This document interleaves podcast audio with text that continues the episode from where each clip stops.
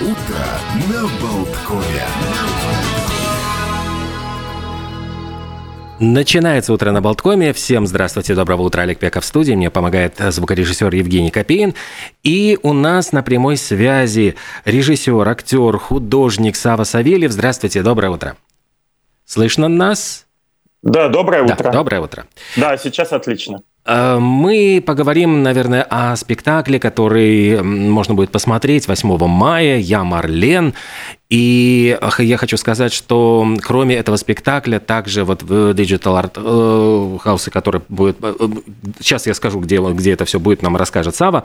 Будет еще и лекция, лекция Сергея Николаевича о Марлен Дитрих. То есть у нас будет сразу два таких очень интересных мероприятия, взаимосвязанных, которые, может быть, раскроют эту личность и вот эта лекция, она, может быть, станет какой-то вводной для тех, э, кто, может быть, не так знаком с э, актерскими работами э, Марлен Дитрих с историей ее жизни. Но, может быть, давайте начнем с того, э, что послужило вот отправной точкой. Я знаю, что это фотография, которая э, вдохновила именно вас на создание этого спектакля, и вы не только режиссер, но и автор э, самой пьесы. То есть, вот, ну, может быть, вот расскажите обо всем об этом подробнее.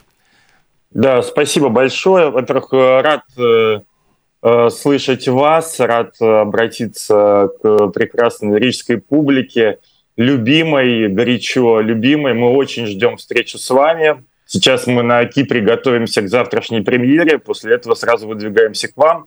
Да, действительно, «Я Марлен» — это пьеса, которая э, родилась из одного фото. На этом фото э, Марлен Дитрих стоит на коленях перед пожилым мужчиной, э, который к нам повернут спиной. Этот мужчина никто иной, кто, как Константин Паустовский, советский писатель, поэт — которого, может быть, в школе многие э, изучали, слышали это имя. Но вот почему Марлен Дитрих встала на колени перед советским писателем, вот этот вот вопрос возник у меня сразу, как только эта фотография попалась э, мне на глаза.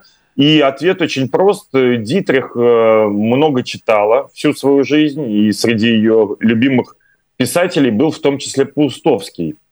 Э, и рассказ «Телеграмма» авторства Паустовского Дитрих считала рассказом о себе. То есть в этом рассказе она видела себя.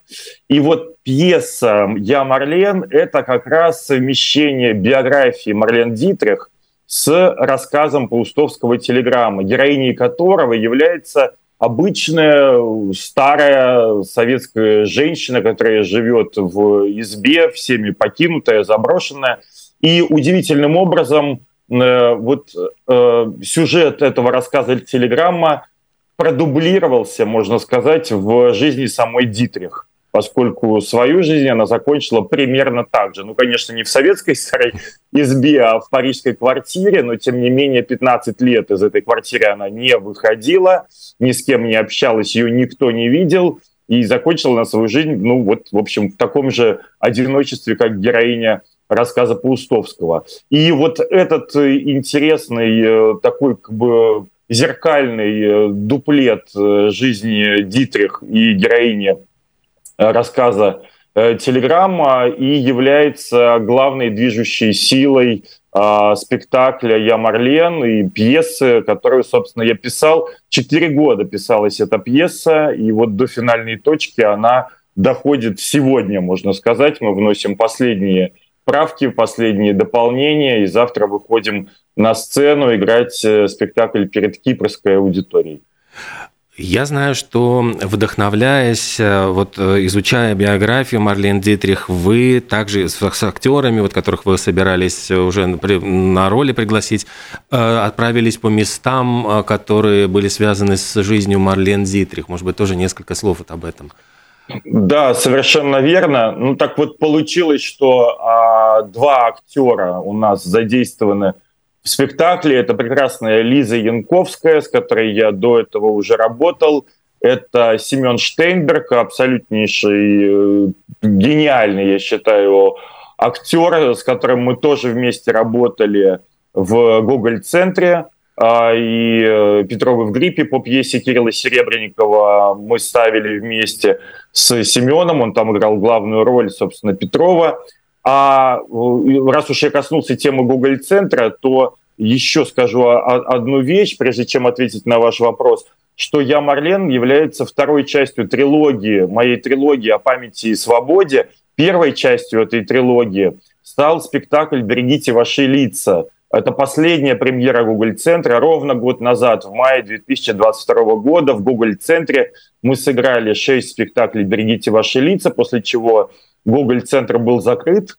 И вот «Я, Марлен» — это своего рода продолжение исследования темы памяти, исследования э, темы свободы. И для того, чтобы изучить эту тему еще более подробно, с Лизой Янковской мы отправились в Париж, где, собственно, как я и сказал, прожила Марлен Дитрих последние 15 лет — мы пошли в церковь Мадлен, где ее отпевали, где отпевали всех великих французов, включая Эдит Пиаф и многих-многих актеров и певцов. Это такой практически греческий э, храм такой в центре э, Парижа, невероятной красоты. Мы с ней прошлись по улице, по авеню Монтень, где, собственно, Дитрих жила в окружении самых дорогих бутиков э, и магазинов э, в Париже – и прониклись, конечно, какой-то невероятной стойкостью и преданностью Дитрих идеалам красоты, стиля, кино и всего остального, после чего мы продолжили репетиции с каким-то таким большим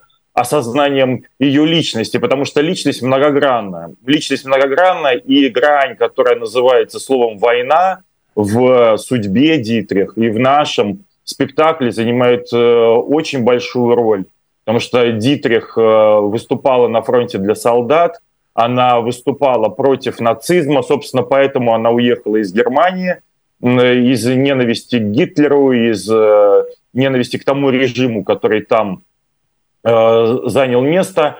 И в этом, конечно, ее судьба во многом повторя, повтор, повторяется людьми, которые сейчас Э, выступают против войны, уезжают из России, и деятели культуры, и многие-многие, э, которые в том числе видят сейчас в Дитрих, ну, некий даже, можно сказать, пример для подражания.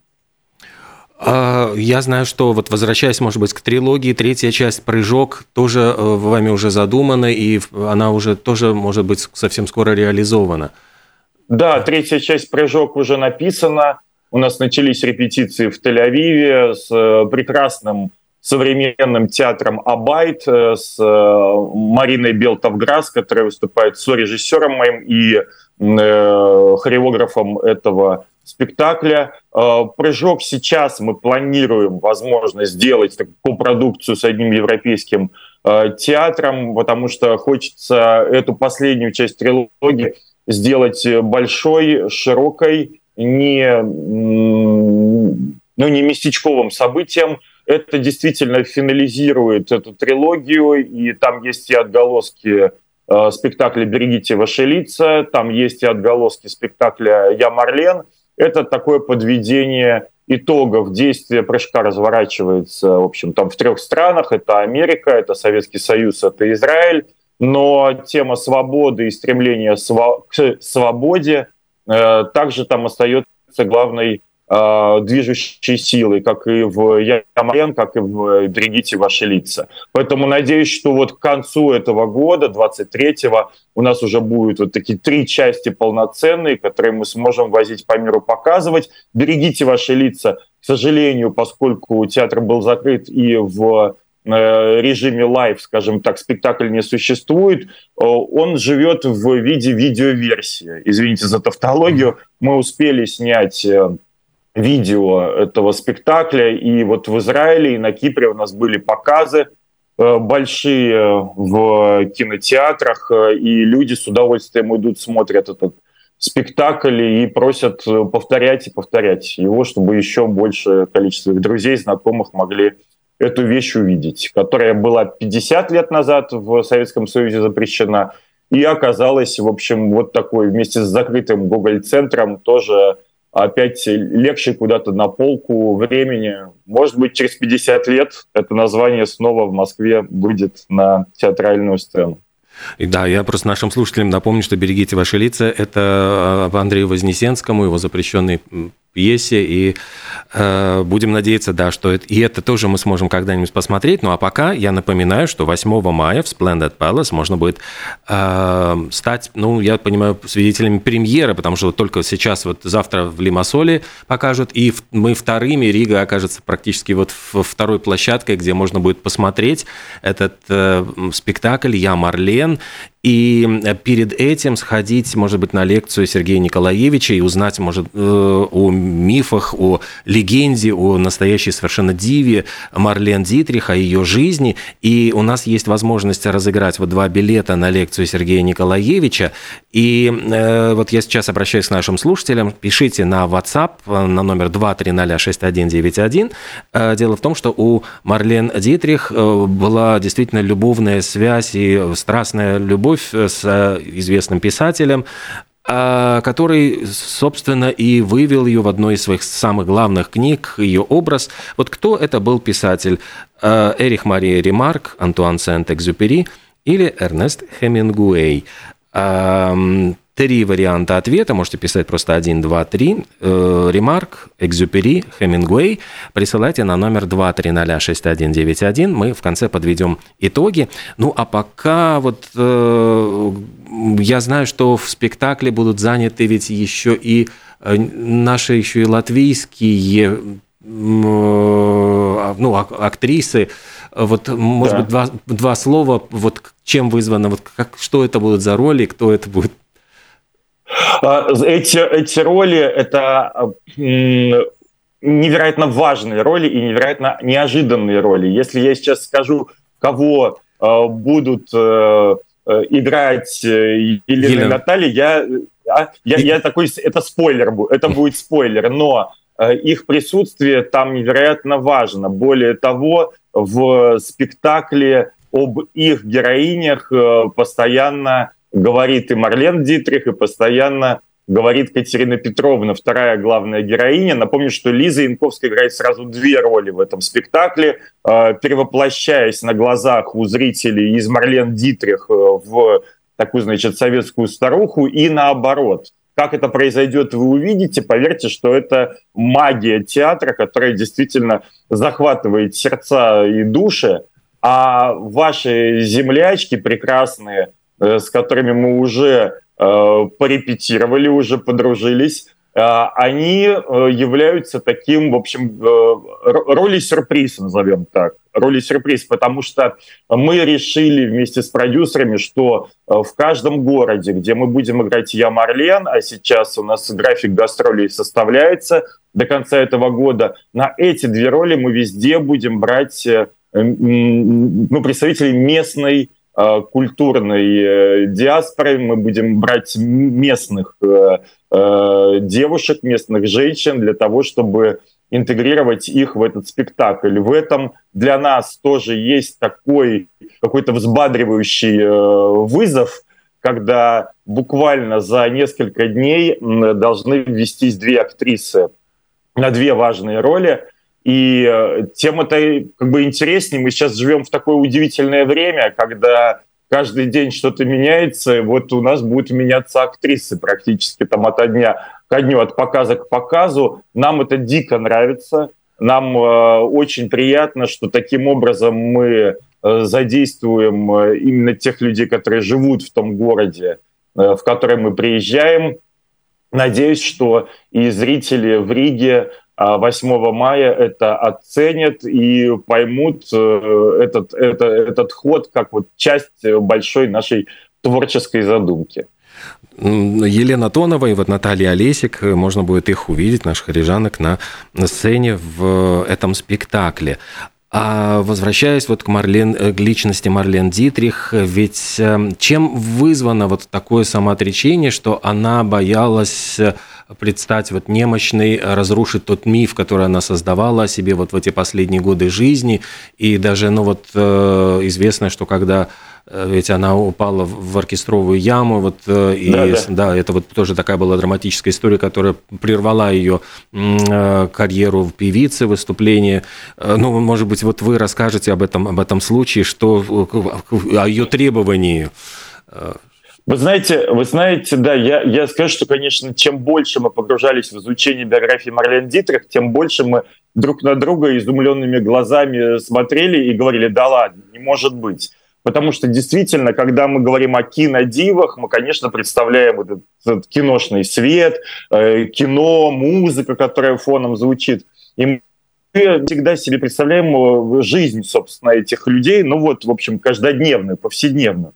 Марлен Дитрих была настоящей конечно, таким дисциплинированным солдатом, который нес службу. А служила она образу Марлен Дитрих. Это удивительно, потому что действительно на протяжении долгих-долгих десятилетий эта женщина несла вот гордо над собой знамя, значит, золотых э, лет Голливуда, красоты и, идеал, идеалов значит, всего, всего прекрасного, что есть в мире. И она фанатично была этому образу предана.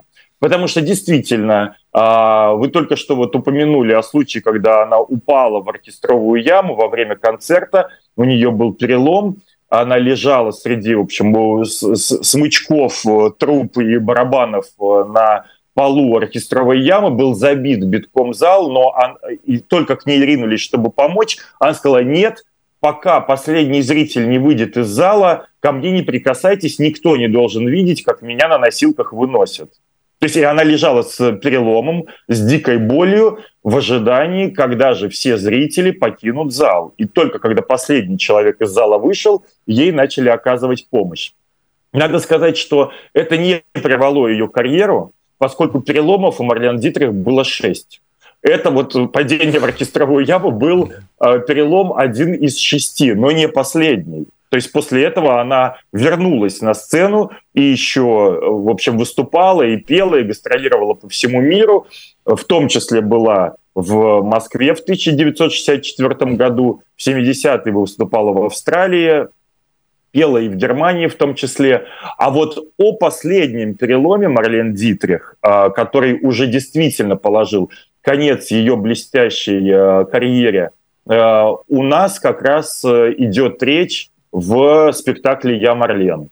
И вот 8 мая вот историю вот этого последнего падения вы э, увидите и услышите в Splendid Palace. Но должен сказать, что э, ее требования по поводу того, как она должна выглядеть, как ее должны фотографировать, э, как она должна э, передвигаться, я имею в виду Э, походку, э, подъем э, подбородка, паузы, взгляды. Все это было вот до мельчайших подробностей ей продумано. Можно сказать, что она имела некий такой райдер да, для самой себя, что такое Марлен Дитрих. И поэтому действительно, когда после этого перелома она уже оказалась без движения, прикованной к постели в своей парижской квартире, 15 лет, долгих 15 лет – она не выходила э, из дома, ее никто не видел,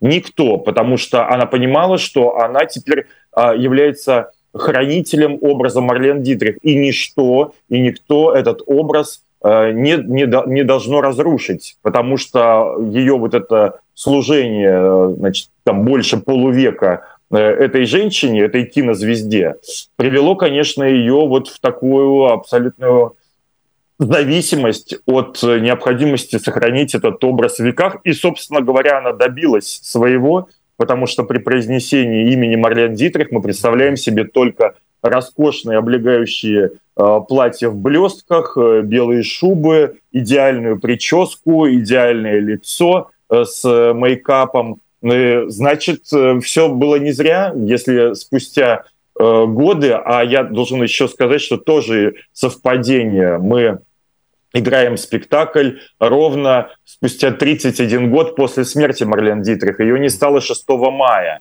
Вот у нас на Кипре премьера 4 мая, а в Риге 8 мая. А вот 6 мая 92 года э, Дитрих не стало, как раз в Париже. Поэтому каким-то образом вот эта вот петля 30-летняя у нас замыкается в мае на Риге, где мы отдаем дань памяти великой действительно женщине, великой актрисе Марлен Дитрих. Я, по-моему, в ее автобиографии читал тоже удивительный факт, что когда Жан Габен был ее возлюбленным, и она, чтобы скрыть это от дочери, Э, утром выгоняла его из дома, э, и он очень тихонечко уходил, проведя с ней ночь. Затем он покупал какие-то, значит, булочки к завтраку и приходил как будто бы на завтрак, и они просадились.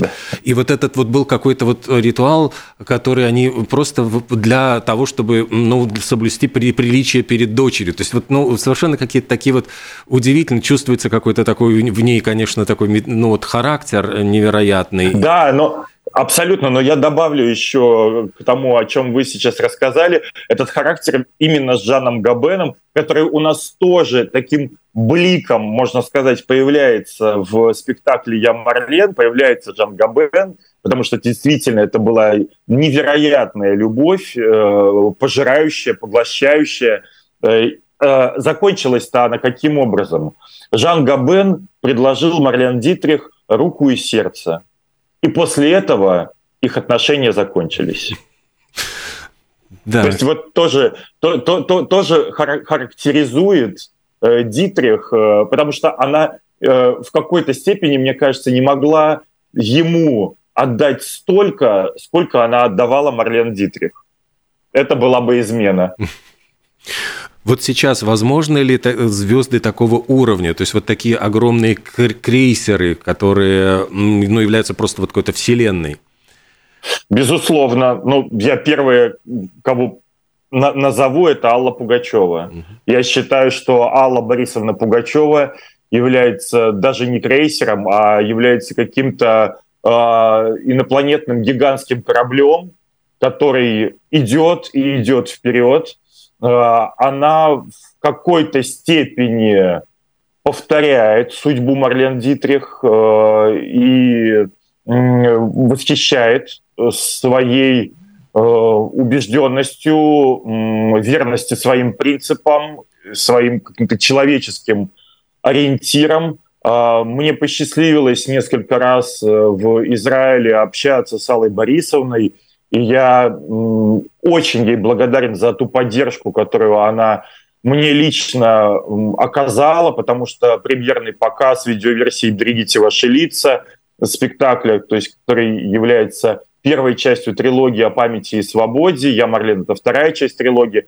Так вот, на премьерный показ Алла Борисовна э, пришла, и э, в конце спектакля Э, весь зал пел миллион, миллион, миллион алых роз вместе с Аллой Борисовной, которая всем залом дирижировала, поскольку «Берегите ваши лица», как мы уже сказали, авторство Вознесенского, и эту же песню «Миллион алых роз» написал Вознесенский, а Раймонд Паулс написал эту песню в э, Латвии. И то есть таким образом, как бы от первой части «Берегите ваши лица» я Марлен тоже Э, не просто так едет э, на свою премьеру в Ригу. В этом тоже есть какие-то знаки э, судьбы. Так вот, Алла Борисовна, я думаю, конечно, безусловно является примером для подражания, для подражания, примером человечности, человеколюбия и ну, вот такого глобального большого добра. Это действительно великая женщина, и я полагаю, что в какой-то степени она больше, чем Марлен Дитрих. А, проводя вот в параллели, как у вас действительно прозвучало, что история как будто бы вот повторяется на новом витке, мы видим в судьбах и Ремарка, и Дитрих, а, люди, которые покинули э, родину, будучи не согласны с тем, что происходит у себя на родине, а, они потом столкнулись вот все-таки с какой-то с тем, что многие, например, немцы так и не простили Марлен Дитрих э, то, что она активно выступала и поддерживала ну, как противников, получается, Германии, и считали ее предательницей, и даже после войны, когда она приезжала на гастроли в Германию, она сталкивалась вот с этим, э, ну, с какой-то вот ненавистью, ну, с агрессией, какой-то такой вот неприятием, и это же, ну, звучало и в адрес Ремарка. Вот как вы думаете, вот на этом витке, что для нее действительно значило это, было ли это для нее очень, ну, чем-то обидным, несправедливым? Где она разграничивала? Да, да, извините, я тороплюсь ответить на ваш вопрос. Простите, что перебил. Э, да, действительно, э, ей было обидно. И известен случай, когда э, на концерте в Германии уже после войны, когда она вернулась, у нее полетели тухлые яйца. Это было. И в нашем спектакле «Я Марлен» этому тоже уделен э, такой фрагмент, э, фрагмент спектакля, мы об этом говорим.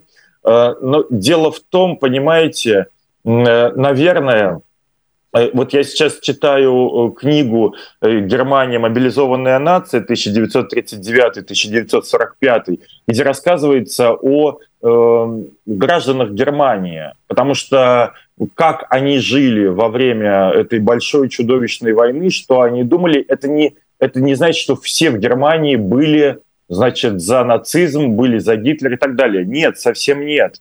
Нация оказалась обманутой. И поэтому я думаю, что в какой-то степени обида, обида э, их по отношению к Дитрих, она была из-за этого, из-за того, что она это время обмана и дурмана не прожила с ними, да, что они остались, ну, как бы, можно сказать, у разбитого корыта, да, а она все-таки уехала, у нее продолжалась карьера, она продолжала сниматься, но все-таки, все-таки похоронили ее в Берлине, как она и завещала. И э, если в ее первые приезды после военные в Германию на улицах стояли пикетчики с плакатами «Пошла вон, Марлен», то, когда привезли гроб с телом, то немцы стояли с плакатами «Марлен, добро пожаловать домой». Mm. То есть э, время расставляет все на свои точки. И кто сейчас да, э, кинет, э, в общем, камень в сторону памяти Марлен Дитрих и скажет, что она предала Германию? Нет она в какой-то степени, э, говоря на всех своих концертах, что она э, берлинка и что она любит Берлин, она продолжала петь на немецком языке. В какой-то степени она вынесла часть той великой немецкой культуры вместе с собой из Германии, уехав оттуда. Э, и потом она продолжала эту культуру нести. То есть в этом смысле Э, культура и искусство, а, а, они переживают э, многих, и они переживают, да, большинство, э, они переживают все вот эти склоки, все эти недопонимания, все эти обиды, потому что, конечно, она как абсолютный символ любви и красоты была послом мира, да, который в, в, на всех континентах и во всех странах об этом говорила. Я думаю, что нечто подобное, наверное, будет происходить и в России. Когда, мы не знаем. Но мы видим, что действительно Россия как будто бы на протяжении уже более чем 100 лет э, вот с волнами эмиграции – и первый, и второй, там, и в 70-е.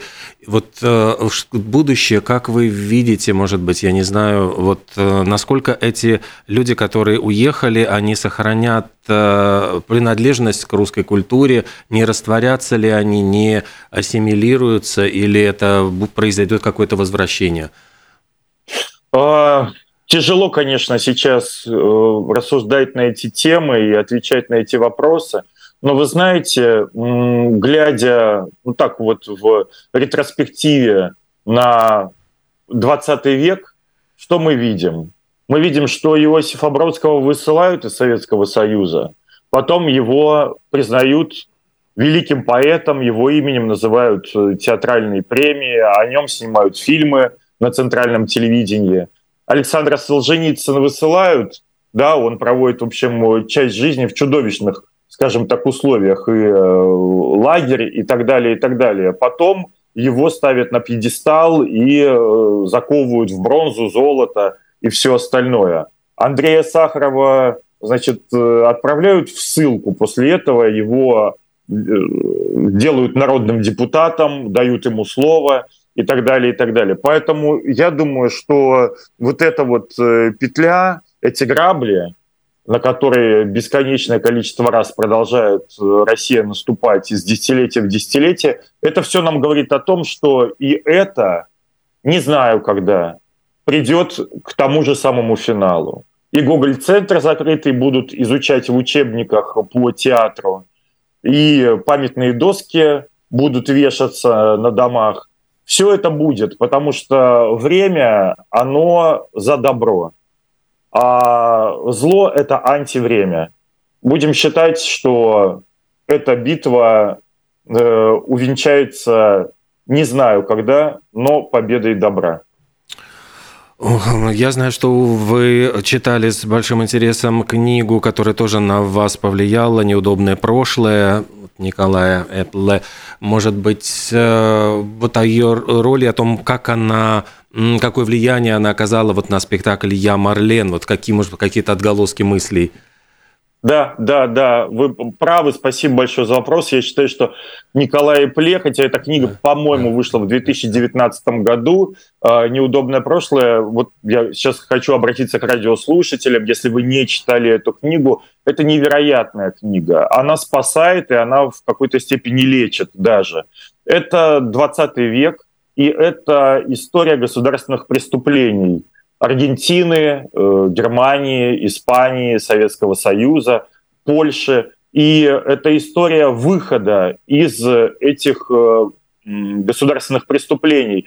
История того, как э, все рано или поздно называется своими именами, как все расставляется по полочкам.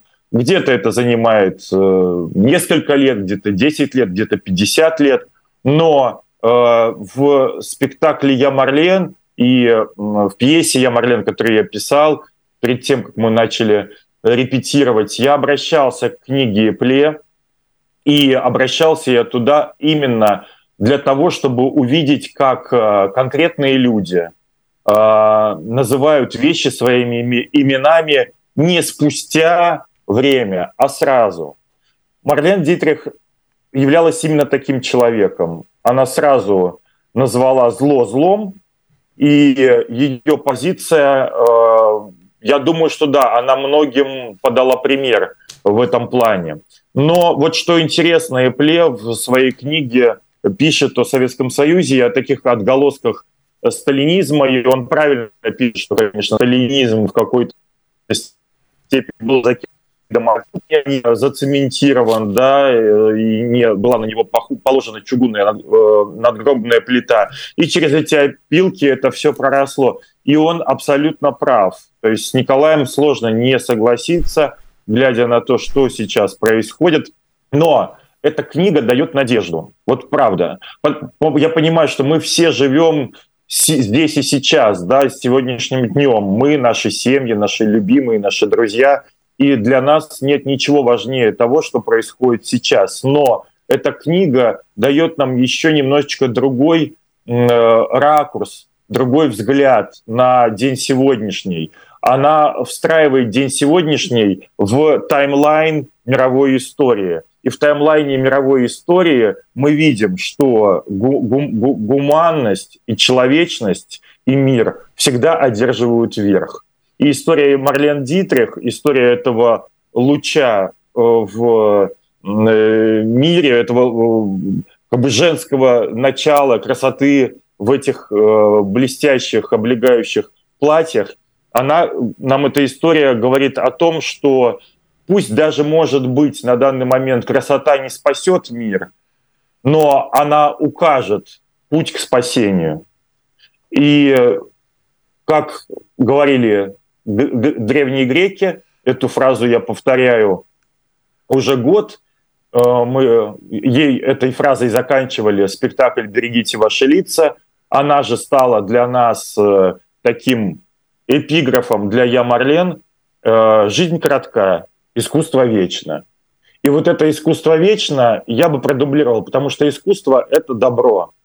И добро вечно. И в этом смысле э, нет никаких сомнений, что все встанет на свои места.